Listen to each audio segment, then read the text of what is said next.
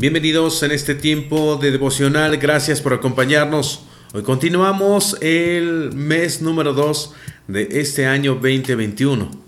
Gracias por acompañarnos en este tiempo tan especial de devocional y continuamos en este viaje de 365 días para adentrarnos en la palabra de Dios. El día de hoy nos basaremos en segundo libro de Crónicas, capítulo 20, versículos del 32 al 33, y este día lleva por título Una obra incompleta.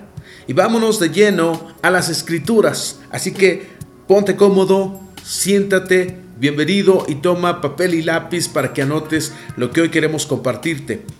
En la versión Reina Valera dice, Josafat fue un buen rey, quien eligió los caminos de su padre Asa.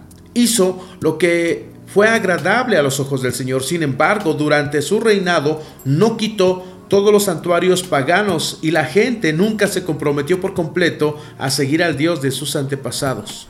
Josafat es uno de ese pequeño puñado de reyes que brillaron en Judá. La palabra de Dios lo dice todo.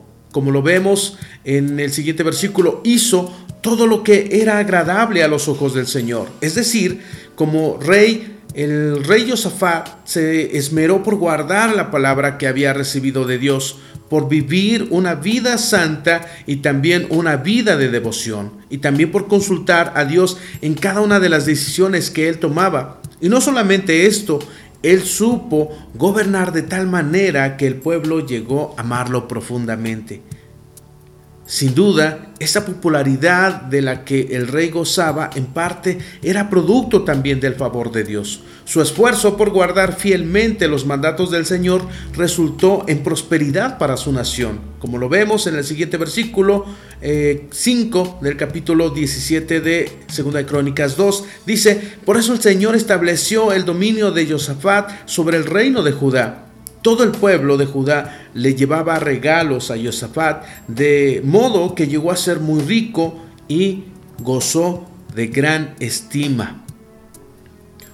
No obstante, con todo esto, eh, nuestro historiador cierra este relato de este libro con un postdata que nos deja un sabor un poco agridulce.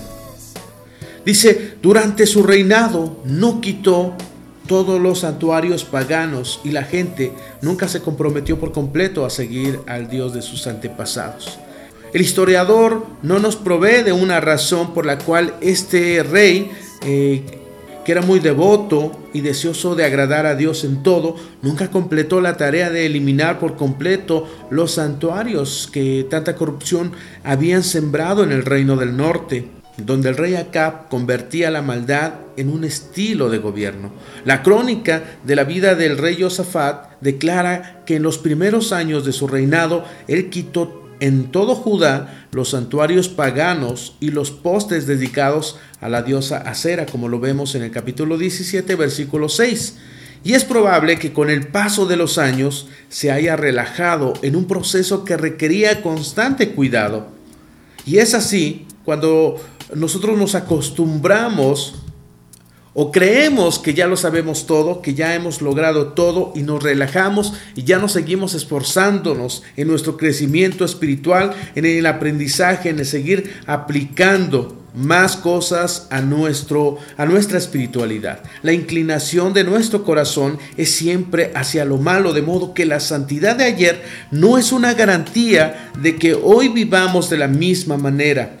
También es posible que el rey Josafat no haya tenido conocimiento de algunas áreas en su reinado que habían escapado de esta eh, limpieza espiritual.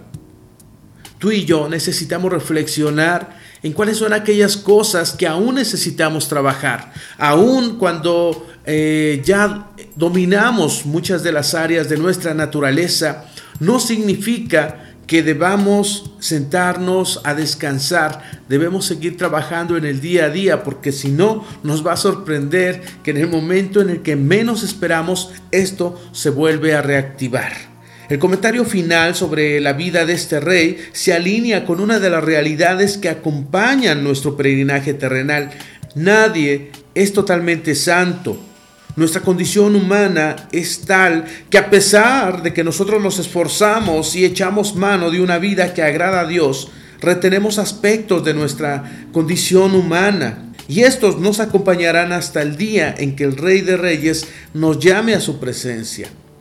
Claro que esto no debe desanimarnos, al contrario, es una gran oportunidad saber que somos débiles y que cada día necesitamos buscar en nuestro Dios ese apoyo, esa fortaleza. Por eso no debemos confiarnos de nuestra naturaleza humana. Uno de los grandes ejemplos es el apóstol Pablo, como lo vemos en Filipenses 3:12, que dice, no quiero decir que ya haya logrado estas cosas, ni que ya haya alcanzado la perfección, pero sigo adelante a fin de hacer mía esa perfección para la cual Cristo Jesús primeramente me hizo suyo.